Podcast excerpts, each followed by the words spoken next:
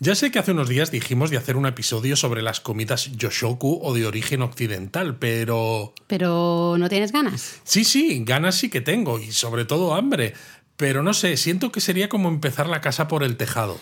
¿Y cuál sería para ti el cimiento apropiado? Estamos a tope con las metáforas hoy, ¿eh? Muy Hombre, bien. hombre. Pues a ver, si estamos hablando ¿no? de que esto es japonesamente y queremos hablar de la comida y todas esas bases, pues antes de hablar de la comida occidental, pues hablar de la comida japonesa, la japonesa shoku. Madre mía, Luis, japonesa shoku. Washoku. Pues eso mismo.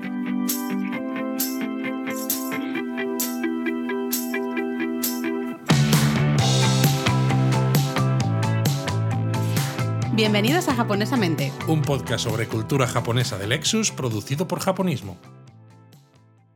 Me ha gustado mucho eso de japonesa shoku. Yo creo que lo deberíamos instaurar como vocablo, como término aquí aceptado en japonesamente. Yo creo que sí. Me Vamos gusta. a hablar de japonesa shoku y así no queda ninguna duda cuando sueltas términos de estos raros a qué te estás refiriendo. A ver, para decir japonesa shoku, pues ya decimos comida japonesa y acabamos antes. Ya, pero ¿no? entonces no parece tan, tan elegante o tan académico. Vale. Porque, bueno, bueno, el académico tampoco es que. Exacto. El washoku literalmente es eso, lo que decíamos, comida japonesa. Wa es ese wa de, en referencia a algo japonés en contraposición a algo que no es japonés.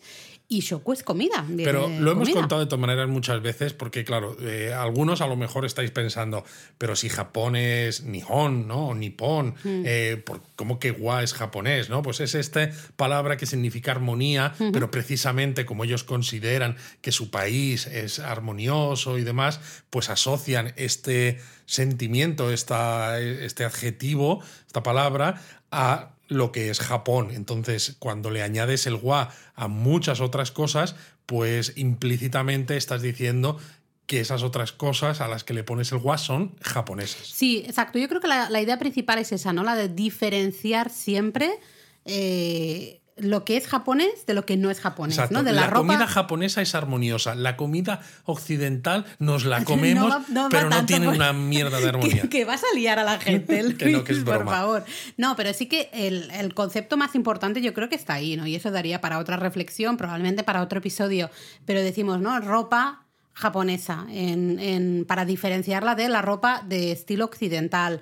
Eh, no sé, hay un montón de cosas, ¿no? Con el wa y el sho. Entonces, a- hoy vamos a hablar de ese washoku, la comida Pero- típicamente japonesa para diferenciarla Total, de la comida Pero es occidental. curioso, ¿no? Que hoy en día, porque en muchos países ya no pasa tanto, o si pasa y se hace distinción con cosas tradicionales, son eso, con cosas muy tradicionales que forman parte, pues, de, de, esa, de esos hechos culturales especiales. Pero en Japón se usa todavía muchísimo, tú has dicho, la ropa, también para la comida, a pesar de que muchas ejemplo. esas cosas occidentales o que tuvieron un origen occidental en su día ya son tan japonesas como el resto, con lo Sí, cual sí. resulta sorprendente seguir queriendo diferenciarlo. Pero claro, hubo un momento, ya esto lo hablamos hace un par de episodios, ¿no? En ese momento que Japón abre al, al exterior después de estar cerrado unos cuantos siglos en el periodo en Edo. 2022 dices. Exacto. Eh, pues tienen la necesidad un poco de, o sienten que tienen la necesidad de diferenciar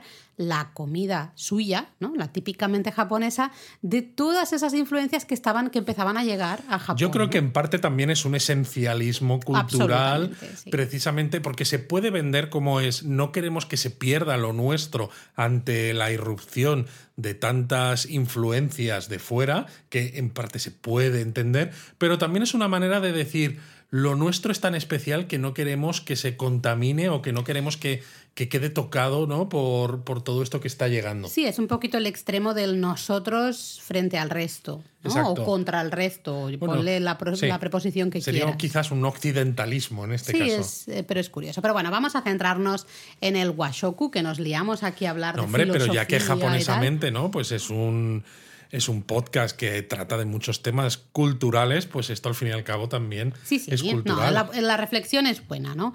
Pero vamos a hablar de ese washoku, esa comida japonesa entendida como comida tradicional japonesa, ¿no? Eh, que es esa gastronomía un poquito para disfrutar del sabor, del auténtico sabor de ingredientes frescos y de técnicas culinarias específicas que justamente intentan mantener el sabor propio de estos ingredientes. Es decir, aquí no vais a ver estas salsas como que hay en muchos platos japoneses hoy en día que están por todas partes, porque aquí lo que se trata es de que los ingredientes frescos eh, tengan ese protagonismo absoluto, ingredientes frescos y además de temporada, que es mm. algo muy importante, ¿no? Y la comida japonesa, la washoku, tiene tres patas muy importantes. El primero, la primera de ellas es el equilibrio, porque se busca que haya equilibrio entre el sabor, la textura de los ingredientes y demás, y el aspecto visual. Eh, siempre se dice ¿no? que se come también con los ojos, eh, que es lo primero con lo que nos maravillamos ante un plato de comida. Y en el caso del washoku, de la japonesa shoku,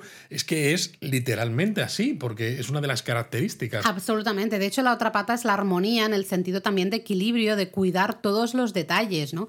Y todos los detalles no solo por ese sabor y ese aspecto visual que decías tú, sino también haciendo uso especialmente de ingredientes locales y estacionales, ¿no? Y esas decoraciones, ya sabemos que lo hemos hablado en varias ocasiones aquí, la conexión que tienen los japoneses con la naturaleza, ¿no? Hicimos ya un episodio hablando de las cuatro estaciones y demás. Pues también lo vemos en el washoku, ¿no? Vamos a ver florecitas o vamos a ver hojas o vamos a ver...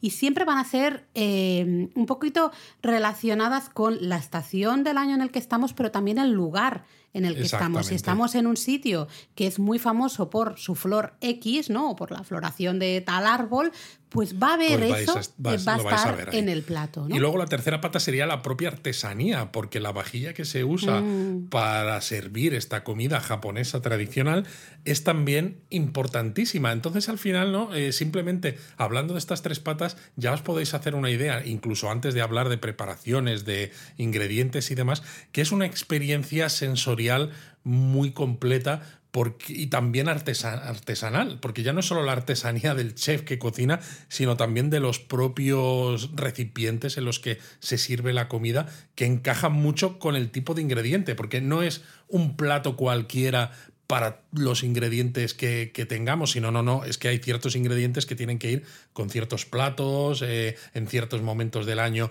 ciertos eh, materiales, son mejores que otros, exacto. Y luego el aspecto también local, de artesanía local, de poner el foco, ¿no? También en esos artesanos que hacen ciertas vajillas pensando justamente en la gente de esa comunidad, de ese eh, pueblo. Por eso, por eso. Por todo esto, el washoku, la cocina tradicional japonesa, fue declarada Patrimonio Cultural Inmaterial por la UNESCO en 2013. Y en el texto, ¿no? Un poco de, de, la justificación de la UNESCO. Mira, lo voy a leer, ¿vale? Para que veamos. un porque nos apetece. Porque nos apetece, porque está muy rica. Bueno, también. Pero dice, práctica social basada en un conjunto de habilidades, conocimientos, prácticas y tradiciones relacionadas con la producción, procesamiento, preparación y consumo de alimentos y el respeto por la naturaleza, que está estrechamente relacionada con el uso sostenible de los recursos naturales. Madre mía, ya en 2013 el uso sostenible, ya estábamos ahí a tope. Pero fíjate, es ese conjunto de habilidades, conocimientos, prácticas y tradiciones relacionadas con pues, eh, la preparación y el consumo de alimentos y destacan especialmente el respeto por la naturaleza. Es decir, todo esto que hemos dicho un poco, ¿no? De siempre estar muy anclado en la estacionalidad, el tema local, el tema de tradiciones, de pasar esos conocimientos de generación en generación, etcétera, etcétera. Exacto, algo muy, muy importante. Y dentro de esta cocina washoku hay diferentes tipos, claro, que son parecidos entre sí, pero no exactamente iguales. Tenemos, por ejemplo, la Sojin Ryori, que es eh, la cocina budista zen, que la vais a probar en templos y es eh, vegana. Es la vegana Riori esta. La vegana Riori, muy bien. yo por poner nombres, ¿no? Entonces, este es un tipo de washoku. Luego tendríamos la Osechi Riori, que es la comida de Año Nuevo. Y tendríamos también la Kaiseki Riori, que es la alta cocina tradicional. Y claro, a veces cuando, si no se conoce mucho acerca del Washoku y de todo lo que la UNESCO incluyó en 2013 como patrimonio cultural inmaterial, puede que la palabra Kaiseki Riori suene mucho más a la gente que está planteando un viaje a Japón, porque se mm. escucha mucho cuando reservas, por ejemplo, noche en un ryokan, te hacen cocina de estas. Entonces, a veces se tiende a pensar que la cocina tradicional japonesa solo es la alta cocina tradicional, cuando en realidad hay más. Porque es eso, la kaiseki es una parte. Hay más y de hecho la propia UNESCO eh, puso el foco no en kaiseki ryori como tal, sino en el osechi ryori. Entendía que el osechi ryori era el ejemplo perfecto de washoku, ¿no? Decía que los conocimientos básicos y los rasgos sociales y culturales característicos del washoku se manifiestan durante Año Nuevo, ¿no? A través de esa comida de Año Nuevo que es el osechi ryori. Y de hecho habla, eh, la UNESCO puso ¿no? el foco, hablaba específicamente de los echiriori como ejemplo perfecto de washoku con eso, platillos muy diversos, ¿no? Para dar la bienvenida a las deidades del año, es decir, ya tenemos tradición. Luego platillos muy bellos y muy decorados. Ya tenemos esa armonía. Eh, ingredientes frescos, tema de estacionalidad, mucha simbología. Eh, están servidos esos platillos en una vajilla especial, una, una caja. No, y los propios ingredientes tienen un significado más allá del propio ingrediente, ¿no? Significa longevidad, significa eh, buena suerte. Entonces, todo esto también conecta con la propia tradición cultural de los japoneses, con lo que hace que la comida tenga un vaya más allá del simplemente eh, sustento ¿no? Eh, por, por, sí mismo. Y luego además eh, fomenta un poco el consumo de ingredientes naturales y locales, supuestamente en origen, porque evidentemente hoy en día tenemos osechi y riori preparados un poquito en masa para que... Es lo que te iba a decir, ¿no? que, que, hay ciertas cosas que poner el foco en esto cuando luego te vas a los grandes centros comerciales, pues bueno, que lo, lo producen bastante en masa, pues Pero la UNESCO justamente le otorga, ¿no? Declara patrimonio cultural inmaterial porque dice que los conocimientos y las competencias prácticas no básicas eh, se transmiten o deberían transmitirse en el seno del hogar, de generación en generación. Entonces pone el foco ahí porque dice es una manera de ponerlo en valor y eh, quizá facilitar que no se pierdan en un futuro. Que esos conocimientos no se pierdan en un futuro y que la gente lo vaya pasando a sus hijos, a sus nietos yo, y demás. Yo aquí, tú sabes que a mí, Laura, a mí me gusta ser un poco abogado del diablo y creo que aquí, pues la UNESCO a veces, pues da un poco de bueno, que le gusta este exotismo también por lo japonés, porque en el caso de los echiriori, precisamente, sí, se transmite en el seno del hogar la costumbre de que cuando llega esa fecha tú vas al centro comercial pero eso a, ahora, Luis. a comprar los echiriori, pero hay pocas familias realmente que se pierda, que pierdan tanto tiempo en preparar todos esos platos. No estoy de acuerdo, es como en muchos casos aquí las comidas de Navidad. Habrá gente que cada vez ya pida ciertas cosas preparadas para evitarse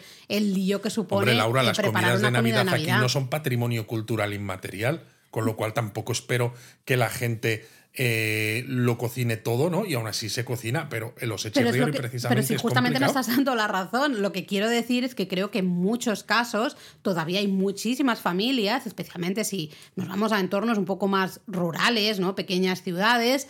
Eh, pero estoy convencidísima, yo misma he estado en eh, comiendo sechiriori hecho a mano por la madre de una amiga mía. Claro, y estás hablando de hace 23 años. 20 años, vale, 23. tampoco me parece exagerado y estoy convencida que sigue siendo igual. Es verdad que en la actualidad cada vez hay más opciones para comprarlo. ¿Por qué? Porque eh, esta tarea, mm, pues, hola, ¿qué tal machismo? Pues recaía siempre en la mujer y la mujer, pues ha llegado un momento que está empezando a decir, mira, yo ya tengo bastante trabajo como para aquí empezar a hacer 3 millones de platillos para todos los miembros de, mi familia pues para A eso me refiero. Pero bueno, me parece interesante que, que una de las justificaciones por la que se declara patrimonio es justamente para dar importancia a ese a esa tradición, ese paso de conocimiento, porque esto vemos que es algo que la UNESCO usa mucho para definir, ¿no? para declarar otras cosas patrimonio cultural inmaterial, tema de festivales, por ejemplo, temas de artesanías, algunas cosas de esas también, siempre como que pone el foco en la tradición, pero el, el, paso de conocimiento, ¿no? el trasladar conocimiento de lo, pues eso, los más mayores a los más pequeños para que se mantenga ese con vida. Y yo creo que es eso, que es un poco el querer que esa se mantenga, que esa tradición se mantenga con vida y que no acabemos todos comprándolo en el supermercado, en los grandes almacenes, y es un poco poner el foco ahí. Es a lo que me refería. Bueno, ¿y qué influencias tiene esta comida japonesa tradicional, este japonesa shoku, Laura? japonesa shoku. Eh, varias influencias. Yo creo que podríamos destacar especialmente la religión, tanto el sintoísmo como el budismo, y luego hasta la propia geografía, ¿no? el, el terreno japonés. En cuanto a las religiones, pues por ejemplo, el sintoísmo tiene el concepto de pureza, el concepto de hare. Y de hecho, eh, para el sintoísmo, la sangre es una sustancia impura. Exacto. Esto es lo que hace, ¿no? Que por influencia del sintoísmo la mujer a veces pues tenga prohibidas o se vea mal que la mujer participe en ciertos aspectos relacionados con el sintoísmo, ¿no? Como el acceso a lugares sagrados. Eh, sí, la UNESCO ya podría tomar nota de esto porque habla mucho, ¿no? Pone el foco en las tradiciones, y tal, qué bonito es y todo este rollo que no hemos estado aquí tú y yo discutiendo, hablando antes. Y en cambio, oye, cuando hay una isla que declara patrimonio, pero en esa isla no, o ese monte, eh, oye, que ahí no pueden entrar mujeres porque, porque mujeres, porque patatas. Em, ahí la UNESCO se calla, no dice Se calla. Y esto, claro, esto es lo que hace que se eviten ciertos alimentos eh, por esta influencia Perdón, aquí por el, por el, paréntesis que hemos hecho aquí. Y, y, a otros alimentos también, al ser ofrendados a los kami, a las, de, a las deidades sintoístas, se consideran limpios y comestibles. ¿no? Al final hay una relación eh, muy estrecha entre comida y religión que se puede ver en los Matsuri, ¿no? En el curso de mm. Matsuri que, hacemos se habla, se habla mucho de esto y de hecho, ¿no? Hay una claramente el arroz es el alimento más puro y deseable, que precisamente además es el cultivo más importante de Japón, uno de sus alimentos más básicos y que siempre va a estar presente. Exactamente, yo creo que es un poco el, la, el backbone, ¿cómo se dice? La, la, columna vertebral. La columna vertebral un poco del washoku, ¿no? Al final, el arroz, de todo se sustenta al final en el arroz, porque fíjate, es un cultivo muy importante. si es tan importante que es una de las pocas cosas que podemos ofrendar a las deidades, que es lo suficientemente pura, ¿no? Limpia eh, para ofrendar a las deidades. Muy parecido, o entre comillas, tenemos, claro, por otro lado, el budismo y su precepto de no matar animales, ¿no? Exacto, la compasión hacia los, hacia los seres vivos, ¿no? El hecho de que si os fijáis en templos, las ofrendas budistas no, no hay carne, no hay pescado. Y ya cuando entra el budismo en Japón, ¿no? Viene con esta prohibición de matar animales, en este caso solo animales terrestres, porque sí que se comía pescado.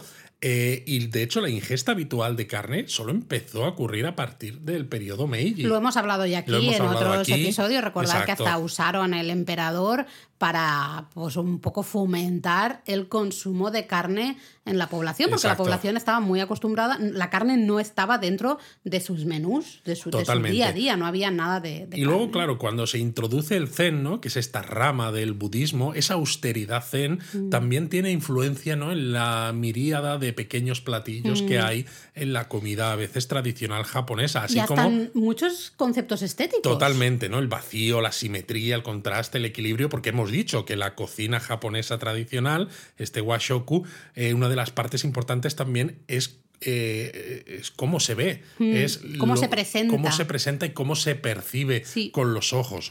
Y claro, evidentemente pensaréis, oye, pero solamente la cocina budista, esta que habéis mencionado, la Sojin Ryori, ahora mismo es vegana, porque en el resto sí que se utilizan a veces carnes y demás. Evidentemente ha evolucionado, ¿no? Y no toda la comida tradicional japonesa tiene este precepto budista, porque además ya. Ya se, se, levantó la prohibición a finales del siglo XIX, evidentemente, pues han pasado muchos años y, y es lógico, o sea, no, queremos, no, no hay que pensar en específicamente solo es washoku lo que es de ciertos siglos. No, sino es la cocina que sigue todas esas técnicas, lo que hemos dicho antes. Lo que quiero decir con esto es que si tú quieres seguir preceptos budistas, porque teníamos amigos, por ejemplo, ¿no? que estaban muy metidos en esta filosofía y no comían carne ni pescado precisamente por seguir esto. Si tú sigues esto, incluso hoy en día sigues sin comer carne. Lo que quiero decir es que el budismo ha tenido mucha influencia en el desarrollo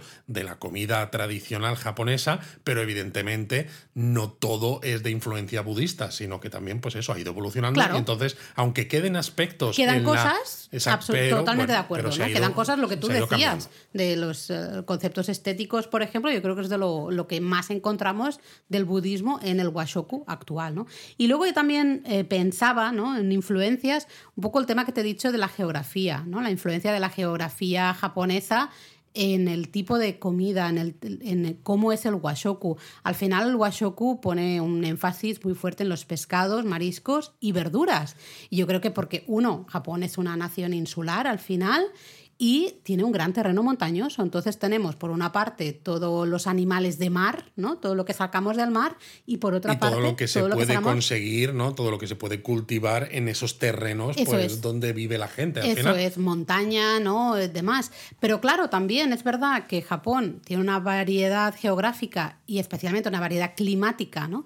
Muy grande. Siempre decimos, cuando la gente nos pregunta, eh, ¿qué tiempo hace en Japón? Es como, a ver, pero ¿dónde vas? Es como, a ver, porque Hokkaido es subártico y Okinawa, que también es Japón, es, subtropical. Entonces, eh. Ahí está. Entonces, claro, esa variedad geográfica, variedad climática, eh, conlleva al final, tiene como resultado una variedad gastronómica también muy importante. Y yo creo que es de las cosas que más disfrutamos también de Japón. La gran variedad gastronómica gracias a esa variedad. Sí, porque por ejemplo, Hokkaido mismamente, ¿no? que hablaba yo, el clima pues no favorece el cultivo de arroz, a pesar de que sea mm. eh, lo más puro, lo que se ofrendaba a las deidades, eh, lo típico japonés. Entonces en Hokkaido, pues al final hay más consumo y cultivo de patata y batata, también por, por, por pura conveniencia y por pragmatismo. Ahí eso, mucha cultura, perdón, no cultura, cocina eh, regional, que bueno, de hecho en nuestro primer libro, Japonismo, un delicioso viaje gastronómico por Japón, pues justamente hacemos un recorrido de estas ideas. Y por eso también pudimos hacer ese libro, porque mm, hay mucha variedad regional que está muy pegada a las condiciones, eh, a cómo se vive en, esas regiones. Luego, evidentemente, también está muy pegada a la propia cultura, a las tradiciones culturales, a la historia de cada región, ¿no? La gastronomía va muy pegada siempre a la historia, pero eh, también, ¿no? Pues eso, muy de según el claro, exacto. La cultura también es muy importante y en el Washoku, evidentemente, también. Pero si te vas a Kyushu, que es la isla que está más al sur, excluyendo Okinawa, pues precisamente por lo cerca que está China y lo cerca que está Corea. Sí, la península pues, coreana. Pues tienes muchas influencias culinarias precisamente de allí, ¿no? Que a veces no las ves tan claras en otras ciudades. O si mm. ya incluso te vas a Okinawa, ¿no? Que eran las antiguas, las islas Ryukyu pues claro, ahí eh, tienes muchas influencias taiwanesas y chinas que hace que la gastronomía también sigue siendo la tradicional, pues gastronomía tradicional japonesa, pero tiene sus, eh, sus puntos únicos que no tienen en otras partes de Japón. O hasta, mira, por ejemplo, cuando hablábamos de. Eh, creo que hicimos, no estoy segura si hicimos un episodio el tema del miso, creo que sí, es que ahora no me acuerdo, pero hay una idea muy clara que siempre vamos a tener salsas de soja o miso, especialmente miso, mucho más clarito en la zona de Kansai y bastante más oscuro, bastante más fuerte en la zona de Kanto. Podemos... Esto es curioso, ¿no? Porque tienes en la zona de Kansai donde estaba la corte imperial, la corte que es como algo más o incluso Delicado. o incluso después también. Sí, sí, tenías el emperador, aunque solo fuera una figura sin poder, pero es algo más delicado y tenías Edo donde estaba el shogun, los samuráis, el centro del poder político, donde es como aquí queremos algo que sea contundente, que, que me dé calor que demás, ¿no? Entonces más oscuro. Bueno, em, antes de ponernos a hablar un poco de las características del washoku, algo que tú siempre repites y que sorprende mucho, ¿no? Sí. Que Japón tiene un montón de estrellas Michelin. Exacto. Japón ya en el año 2011 superó a Francia, la cuna de la guía Michelin, y, se, y de la Nouvelle Cuisine, ¿no? Que es, bueno, al final eh, Francia es uno de esos eh, lugares, ¿no? Para los que nos gusta la gastronomía que tienes que tener en mente sí o sí. Y en 2011 Japón superó a Francia como país con más restaurantes con tres estrellas Michelin. Y desde 2018 Tokio es la ciudad con más restaurantes de tres estrellas del mundo. Y si tenemos en cuenta todos los restaurantes que tienen estrella Michelin en Tokio, que es una, vale que es una megalópolis, pero no deja de ser una ciudad, si juntas todas las estrellas de Michelin de Tokio, hay más que en toda España. Telita, ¿eh? Esto demuestra un poco, eh, evidentemente no todos esos restaurantes son de washoku, pero en muchísimo muchos casos menos. Sí que vamos a encontrar ciertas características, exacto, ¿no? Muchas influencias del washoku también en esos otros restaurantes que pueden ser de estilos completamente diferentes. Pero que, que, van recogiendo un poco también esas influencias, en muchos casos estéticas, en muchos otros de estacionalidad y de preparación de ingredientes. Sí, totalmente. Para entender un poco el washoku tenemos que entender eh, un concepto japonés que se llama Ichiju Sansai. Literalmente una sopa, tres platillos. Sí, pues básicamente es la composición típica del washoku. Tenemos el cuenco de arroz blanco, el cuenquito con la sopa de miso, normalmente un platillo con esa proteína, al que consideraríamos nosotros, entre comillas, como el principal, luego un platito con encurtidos, luego algún otro platito de como un acompañamiento, una guarnición, ¿no? Sería un poquito esta la imagen, si tú tienes que hacer un dibujo de cómo es eh, una comida washoku, ¿no? Una comida japonesa normal, hasta en casa, ¿eh? Eh, vamos a ver esta composición, ¿no? Normalmente. Y esto lo curioso es que eh, a veces cuando hablas de cocina tradicional japonesa se puede pensar que es algo muy alejado de la cotidianidad, del día a día de los japoneses, pero cuando vais, por ejemplo, a restaurantes en los edificios de las estaciones que tienen menús del día, los llamados teishoku, eh, pues son casi como lo que sería un plato combinado, entre comillas, eh, en España o en otros países occidentales, porque te ponen una bandejita y tienes precisamente un cuenco de arroz, un cuenco de sopa de miso, un platito con verduras encurtidas y luego tienes el plato principal, que a veces puede ser pues, pues carne, carne o pescado, a la parrilla. Y cuando tú ves eso, a lo mejor no sois conscientes, pero estáis comiendo washoku. Y esa es una elaboración típica también en las casas japonesas. Yo tengo una amiga japonesa que siempre está poniendo fotos de, de sus cenas, de las cenas que prepara para, para, la casa.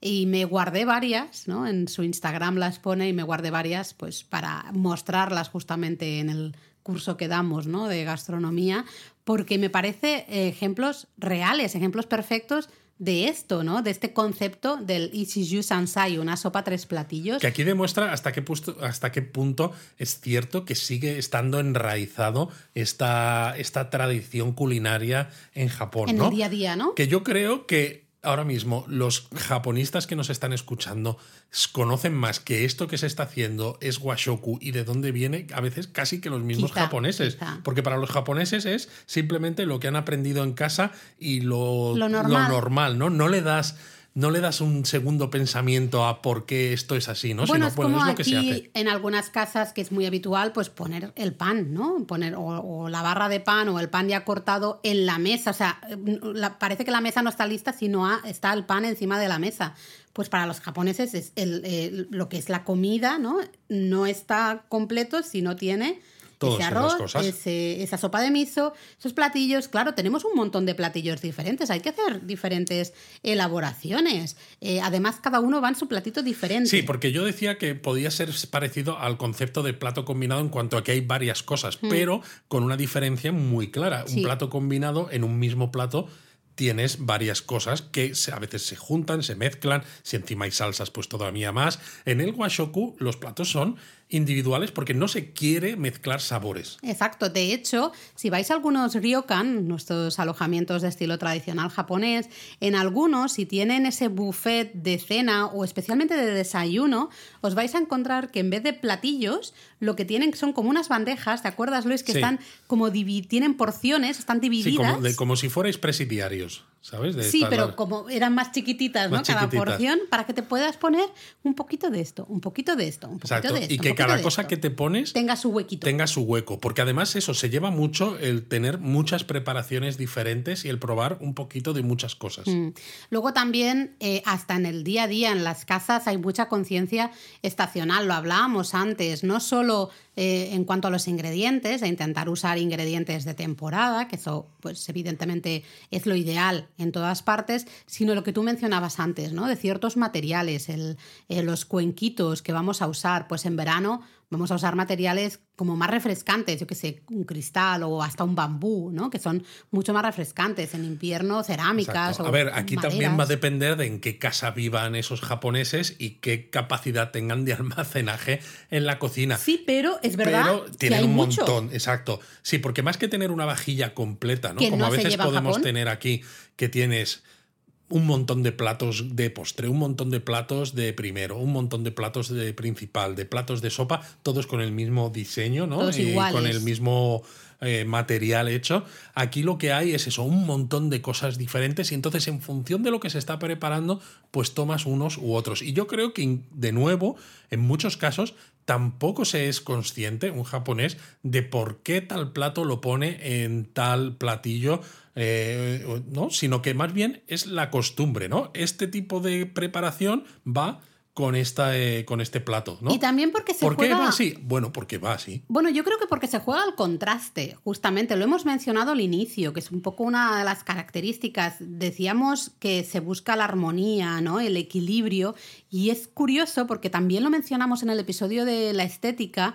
El contraste se ve como como equilibrio. Totalmente. Lo que quiero decir con esto es que cuando tú has estado viviendo esto desde pequeño, llega un momento en el que te sale solo sin que te pares a pensar que estás haciendo algo relacionado con la estética japonesa. Somos nosotros como estudiosos de, claro, de lo nosotros, japonés. nosotros lo, lo explicamos. Claro, claro, lo explicamos, pero a veces a lo mejor le preguntas a un japonés por qué coloca ¿no? un plato eh, redondo cuando la preparación es cuadrada y a lo mejor tampoco sabe exactamente, sino es que lo hacía Bueno, mi madre así. Y porque le- lo ve bonito. y lo ve bonito. Y es lo que ¿no? mencionábamos justamente en el, en el episodio de la estética. Se ve bonito. Ese contraste para ellos es bonito. A lo mejor para nosotros lo de tener un platillo redondo, un platillo cuadrado, un platillo rectangular, tú lo tienes de este color, yo lo tengo de otro, yo lo tengo con otro estampado.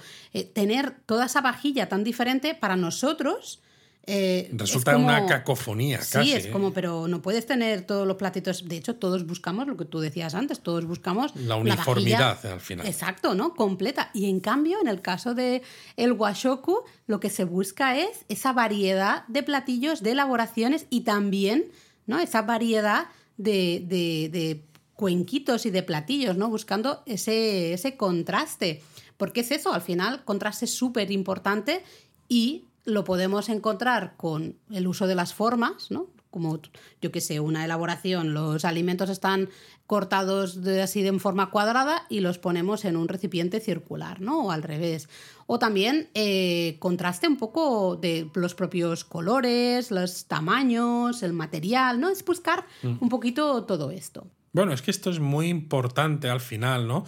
En temas estéticos, que os recomendamos escuchar el podcast que hicimos sobre estética japonesa, pero aquí en Washoku, la estética zen tiene el concepto esencial del vacío. Sin el vacío, para el zen, no existe la forma. O sea, el y ya es un vacío- contraste en sí mismo esto, ¿no? Totalmente. El vacío afirma la existencia de las cosas, no la negación, que es lo que a veces tendemos a pensar desde un concepto, una conceptualización estética occidental. Y precisamente los ingredientes en la, en en la mesa eh, de Washoku se colocan presentando atención a esos espacios. Total, y de hecho eh, hay un librito que eh, yo creo que es una buena lectura, El elogio de la sombra, Sí, de es un Tanizaki. clásico. Clásico en que podemos sacar mucho de estos conceptos de estética y en algunos casos también relacionada con el washoku, ¿no? Sí. Y hay un momento... Es un librito de todas maneras que hay que leer con una cierta dosis de escepticismo. Sí, porque, porque es el señor se gusta, se gusta. se gusta a sí mismo y sobre todo su concepción de oh, qué bueno es lo japonés, qué malo es lo occidental. Sí, pero por ejemplo, mira, te leo un trocito de una parte que a mí me gusta mucho. Dice, el arroz, solo con verlo presentado en una caja de laca negra y brillante, colocada en un rincón oscuro, satisface nuestro sentido estético y a la vez estimula nuestro apetito. Claro, tenemos ese arroz hervido, blanco, blanco, blanco, puro, puro, puro, puro, y lo presentamos en una caja de laca, ¿no? Una caja lacada, negra, Claro, negra, negra y brillante. es absoluto. Contraste, ¿no? Ahí, ahí vemos ese contraste. Luego también otro concepto del washoku importante es la simetría, ¿no? Bueno, parecido un poco al final relacionado con, con, el, con el contraste. Decíamos también cuando hablábamos de jardines, hemos hablado mucho de esto, de que la- lo perfecto, ¿no? Lo que es simétrico, no es bonito. No es bonito, efectivamente. Sino porque decíamos que la naturaleza no es perfecta, no es regular, no es simétrica. Con lo cual, si vemos la naturaleza como el ideal un poco de, de belleza, vamos a intentar replicar justamente eh, esa asimetría o esa irregularidad, esa deformación, ¿no? Esto se ve mucho, sobre todo cuando vemos cómo se cortan los, los ingredientes que se, que se, ofrecen en una cocina tradicional, porque claro, se come con palillos, no es como algo en Occidente que tienes un cuchillo y un tenedor donde te ponen una pieza completa de algo y tú vas cortando. Aquí ya viene precortado para que sea fácil de comer. Nosotros tendemos a pensar que lo que tiene números pares es Mm. totalmente simétrico y entonces es perfecto a nuestros ojos, ¿no? A nuestra concepción estética del mundo. En el caso japonés, el- ellos prefieren los números impares precisamente por esta simetría. Así que vamos a ver eh, ingredientes cortados en trozos, por ejemplo, pues en tres, en cinco, en siete Sí, trozos, sí, cosas es- así. Es curioso eso, ¿eh? Otra un poco característica, digamos, del washoku, lo hemos mencionado al inicio, la armonía, el equilibrio, ¿no? Justamente decíamos, ese wa viene de esa armonía y ese eh, que se, consideraba el washoku una comida que buscaba ese equilibrio, ¿no? Eh, decíamos, mantener el sabor de los ingredientes y lo que busca el washoku es que las cualidades naturales de los alimentos se alteren lo menos posible, ¿no? Y que estén en Exacto, que armonía las con todo. cualidades organolépticas del ¡Ay, ingrediente qué bonito sean, vamos, sean perfectas. Claro, entonces buscamos, se, se usan técnicas que encuentren, ¿no? O que mantengan los sabores naturales de esos ingredientes. Eh, combinaciones que resulten también equilibradas para que cada sabor también, digamos, que, que- que tenga su momento ahí en, en el foco, ¿no? En el, en el escenario. Eh, todo tiene que estar un poquito en equilibrio, en armonía con ese sabor de esos ingredientes. Efectivamente, y se utilizan materiales naturales y se colocan la, la mesa, cuando montas la mesa con todos esos platillos, lo hemos dicho, ¿no? La vista es muy importante. Evidentemente estamos hablando de comida. El paladar es... eh, Las texturas. el paladar es eh, lo importantísimo, ¿no? Porque tienes que comerlo. Pero en el caso japonés, estimular los sentidos visuales y táctiles son, es algo también de extrema importancia. Total, el tacto es muy importante. Normalmente, de hecho, en, en la comida japonesa es muy habitual eh, agarrar los cuencos y te los acercas un poquito a, a la boca, ¿no? Eh, los agarras para que con los palillos, pues coger, agarras el cuenco del arroz, entonces puedes coger más fácilmente los palillos y llevarte ese arroz a la boca. Ese tacto, ¿no? El contacto de la mano con el cuenco forma parte también de esa experiencia y de esa armonía. Hay que buscar que eso sea agradable, a- que esté relacionado también con lo que vas a comer, con todo lo que estás comiendo. Pero luego, a ver, la parte del sabor también es importante, claro, porque estamos hablando, decía yo, hablamos de comida.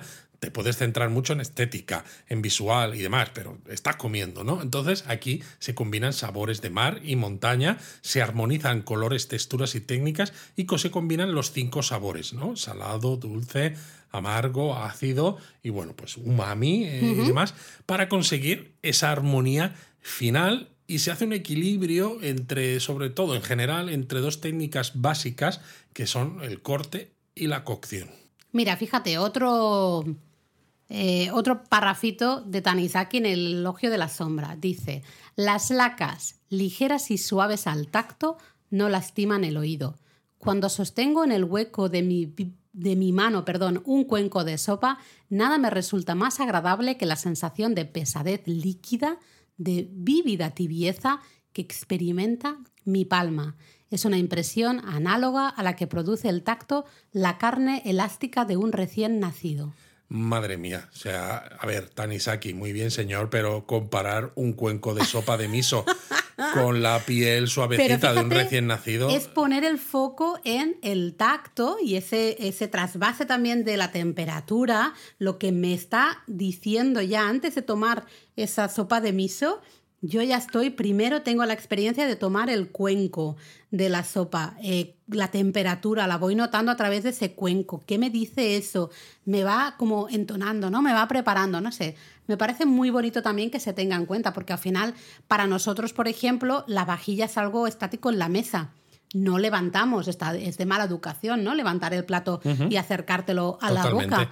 No, el tacto, en este caso, no forma parte de nuestra experiencia. No, no, eso está Clarísimo, pero bueno, hablemos de ingredientes que algunos los hemos ido mencionando aquí allá porque no podíamos no haber mencionado, por ejemplo, el arroz hasta este momento, ¿no? Por eso ha ido saliendo.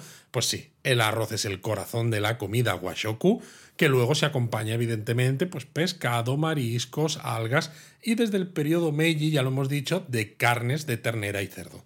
Luego tendríamos eh, los ingredientes locales que van variando según la temporada, se, denomina así okazu en general, eh, pues pueden ser no sé, cogollitos de ciertas plantas en primavera o ciertas verduras en escabeche en verano, las castañas en otoño, los tubérculos en invierno, es decir, buscar ingredientes que están en temporada y, si puede ser, poner el foco en lo local. Exacto, y luego muchos platos pues se van a preparar con estos ingredientes básicos combinados con verduras, pescados, carnes locales y estacionales, ¿no? Pues salsa de soja, sake, mirin, vinagre de arroz, katsubushi, estos copos de bonito seco, alga kombu, pasta de miso, setas shiitake, etc. Y es importante aquí mencionar ese respeto absoluto a la naturaleza, porque en, el Washoku, y es uno de, de, los aspectos que la UNESCO incidía, se toma aquello que está en su momento óptimo, mm. porque eso es señal de respeto,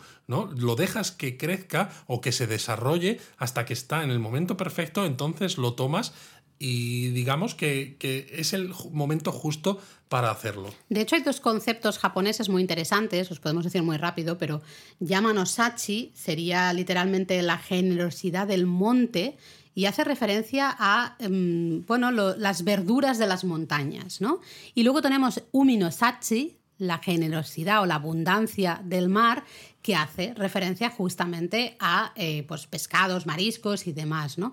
Entonces, eh, justamente, fijaros, ¿no? Ponemos también el, foco en el mar y la montaña. Justo lo que decíamos antes. Exacto. ¿Y qué tienen en común muchos de estos ingredientes? Bueno, es que tú hablabas antes justamente de la salsa de soja, del sake, del mirin, ¿no? El vinagre de arroz, katsuobushi, creo que has mencionado, miso, has mencionado varios. Y todos ellos tienen en común algo muy interesante. El umami es un componente esencial del washoku y uno de los cinco sabores básicos descubierto en 1908 por el profesor Kikunae Keda. Está presente en sustancias que combinan el aminoácido glutamato y nucleótidos inosinato y guanilato. ¿Qué te pasa en la boca, Luis, por Dios?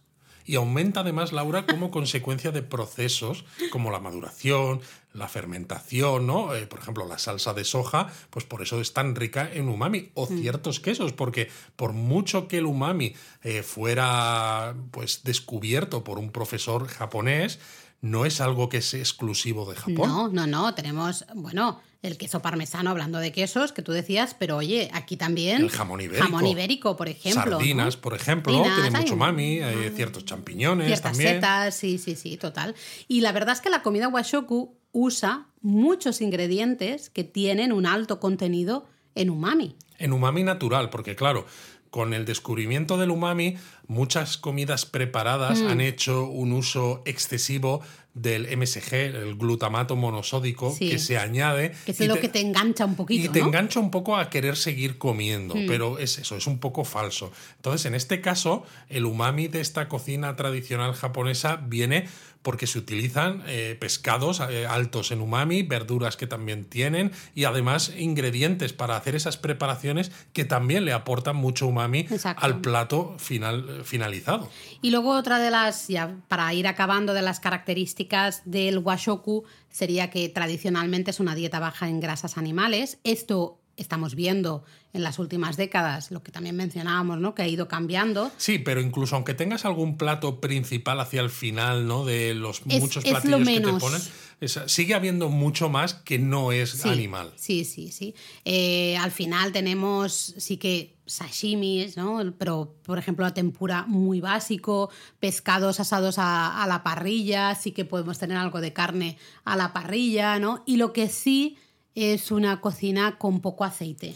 Sí, hay muy poca fritura de alimentos. Quizás la tempura sea lo único que vaya frito. Sí, tempura, burage, ¿no? Satsumage un poquito y... Pero es eso, hay mucho pues que o va en crudo o va cocido o ligeramente escaldado. Mm, muchas técnicas. Bueno, ya hicimos un episodio, ¿no? O, hicimos un gakko, es que ahora no me acuerdo. Ahora no me acuerdo Se me ya, mezclan ya las cosas. Algunos japonistas nos lo dirán en los comentarios si fue un japonismo gakko o un episodio de podcast. Y bueno, hemos mencionado antes que cuando hablábamos de del contraste, cuando hablábamos también de que es una, el washoku es una cocina de muchos platillos, ¿no? de muchas elaboraciones, pues justamente decíamos, necesitamos una gran cantidad y una gran variedad de vajilla y de utensilios. ¿no? Exacto, y, de vajilla con materiales, porque tienes laca de bambú, cerámica, madera, cristal, vamos, un montón. Que está todo relacionado, como ya decíamos, con esa estacionalidad. ¿no? Entonces, como mínimo, si queréis elaborar un típico menú washoku, ¿no? una comida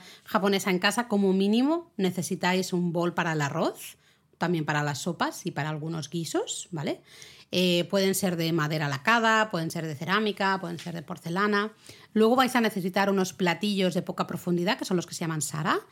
Luego vais a necesitar unos platillos como para servir, que son especialmente de, de cerámica.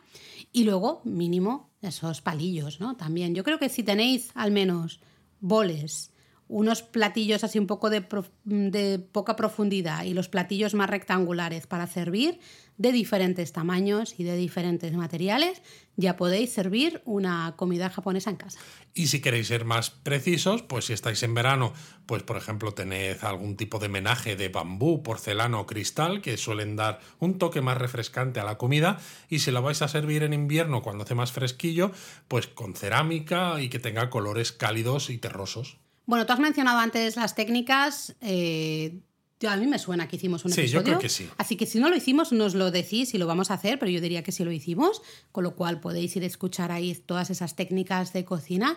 Y sí que creo que para ir acabando estaría bien que habláramos, aunque fuera un poquitito, de esos ejemplos de washoku que hemos puesto al inicio, ¿no? Para cerrar el círculo casi. Exacto. Eh, Podemos empezar por la kaiseki ryori, que es la alta cocina tradicional que ya hemos dicho, es parte del washoku, es decir, toda kaiseki ryori es washoku, pero no todo washoku es kaiseki Exacto, es un ejemplo de, de, washoku, ¿no? Y yo creo que lo que tú has dicho de alta cocina tradicional es, un buen, es una buena descripción, es una buena traducción, ¿no? Lo curioso es que su origen se encuentra en las comidas de los monjes budistas, porque en origen era una comida simple, que les permitía luego meditar, ¿no?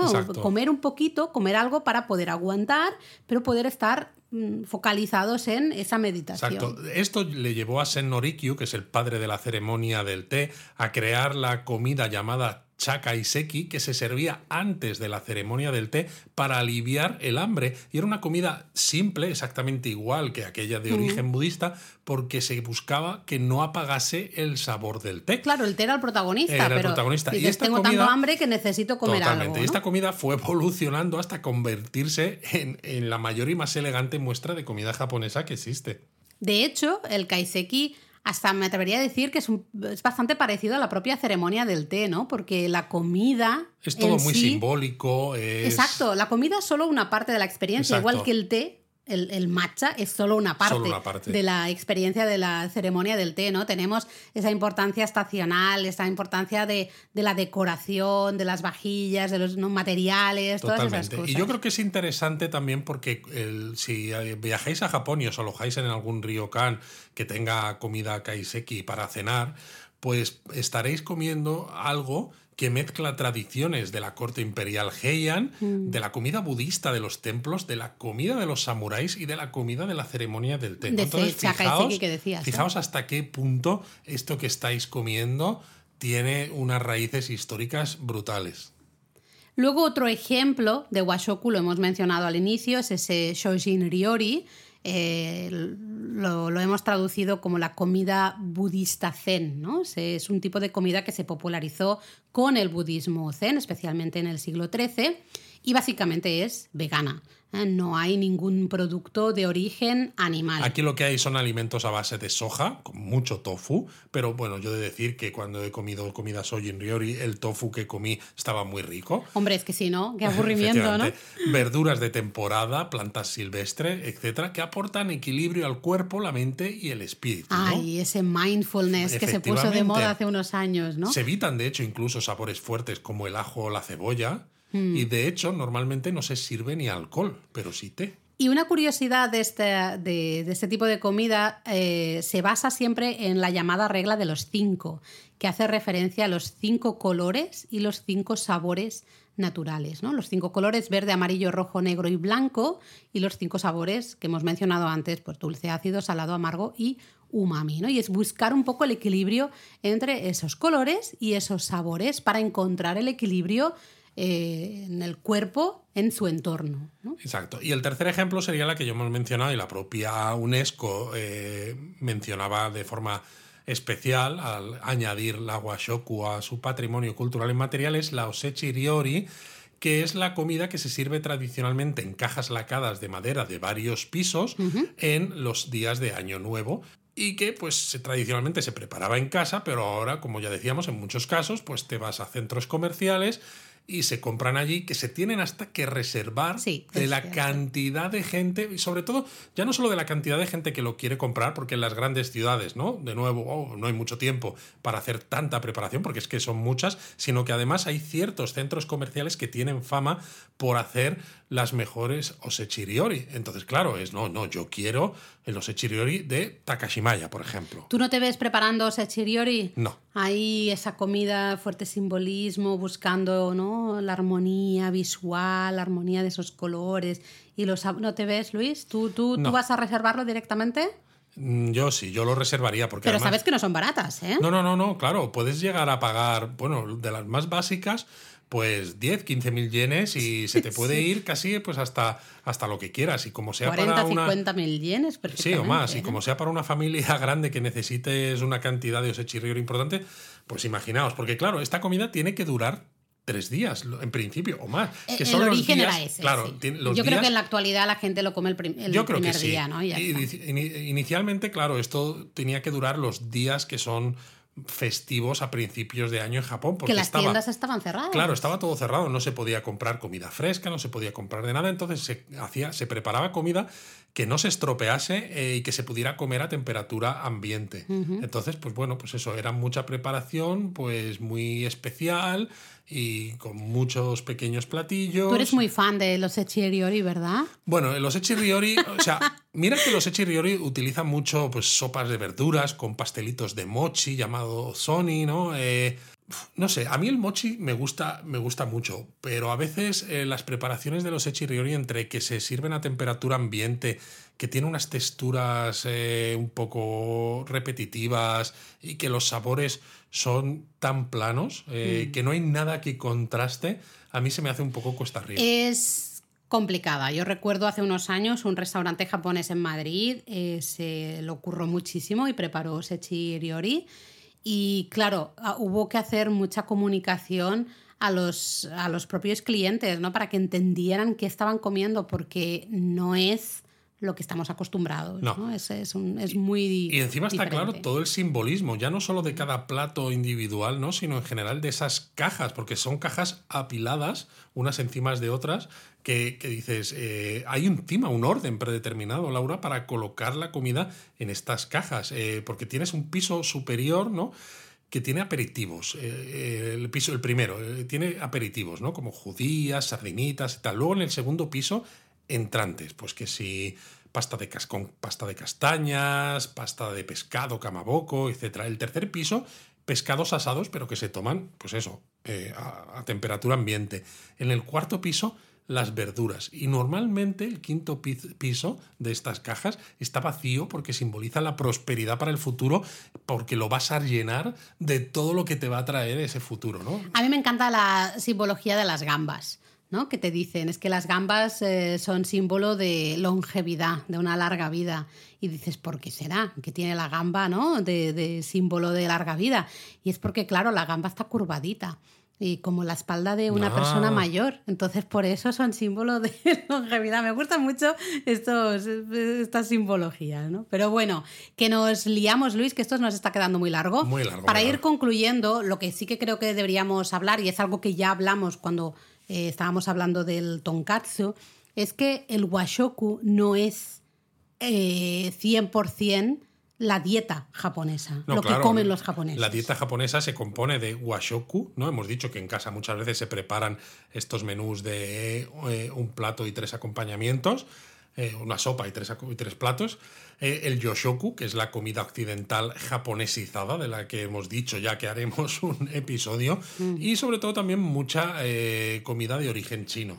de origen chino, que claro, especialmente, ¿no? Llegaron muchas influencias desde China a través de la península coreana y que en muchos casos ya forman parte del recetario japonés. Hombre, es que si Estamos hablamos hablando del ramen, o de, las las diosas, diosas. el ramen, por ejemplo, es el, el plato japonés que cuenta con más restaurantes, creo, Fíjate. especializados en todo Japón, ¿no? Es un básico ya de la cocina japonesa hasta el punto de que, aunque sepas que el ramen es de origen chino, en- realmente, no hay nadie en Japón que considere el ramen como un plato no japonés. No, porque luego tendrás en todo caso fideos chinos y son ya en otro tipo de restaurantes chinos. Por eso, El ramen es ya ramen y es ramen es Pero japonés. desde esa concepción de que estamos hablando de, de dónde vienen los, eh, la cocina, las preparaciones y demás, el ramen no es washoku.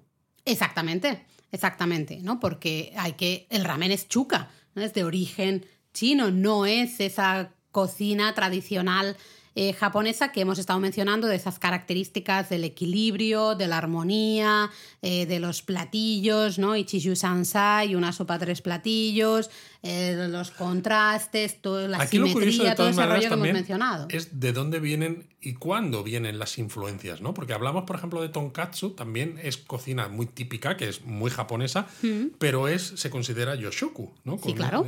Pero, por ejemplo, la tempura, al final en origen no era algo japonés, pero como llegó hace Antes. más tiempo, quizás ya se ha convertido en washoku. Entonces, yo me pregunto si quedan japonistas de aquí a 200 años, por ejemplo, eh, ¿no? y que sigan escuchando estos podcasts. Tú imagínate, ¿no? Dentro de 200 años alguien nos está escuchando, nosotros estemos ya... Que flipe, ¿no? Sí, seri- sería un flipe que nos cuente, o a, o a nuestros descendientes, Nosotros no. ¿eh? claro, si el ramen se considera washoku o, O- si el tonkatsu se considera No, washoku. te digo algo más. La tarta de queso vasca, esta La que está tan de moda vasca, ahora. exacto. Esto es washoku puro Ahora, 100%. dentro de 200 o 500 años será ya washoku Claro, 100%. es que, es que puede ser. Igual Bueno, que la tempura, ¿no? Ahora Al final aparecen esos menús, kaiseki. es- yo creo que es la demostración de que la gastronomía está viva, como la cultura. Eh, son las personas que viven esa cultura y que comen ¿no? esas comidas, que elaboran esas comidas, los que deciden un poco qué es qué, ¿no? Y qué,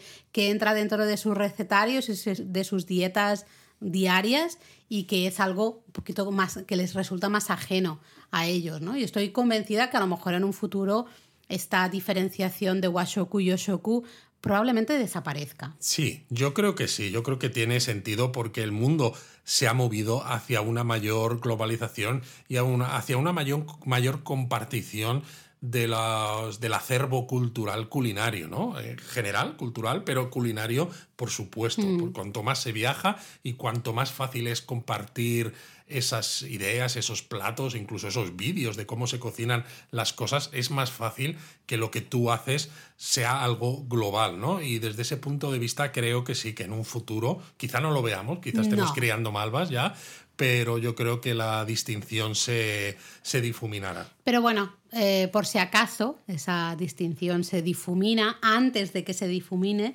pues podemos hacer un episodio, lo que dijimos, dedicado al Yoshoku y quizá otro dedicado al Sí, Chuka. yo creo que tenemos unos 200 años más o menos para hacer de estos tiempo, ¿no? episodios, sí, o sea bueno, que nos pues lo en la- podemos en la, tomar con calma. temporada mm, 100 a lo mejor ya podemos empezar a hablar de ello. Mátane. Mátane.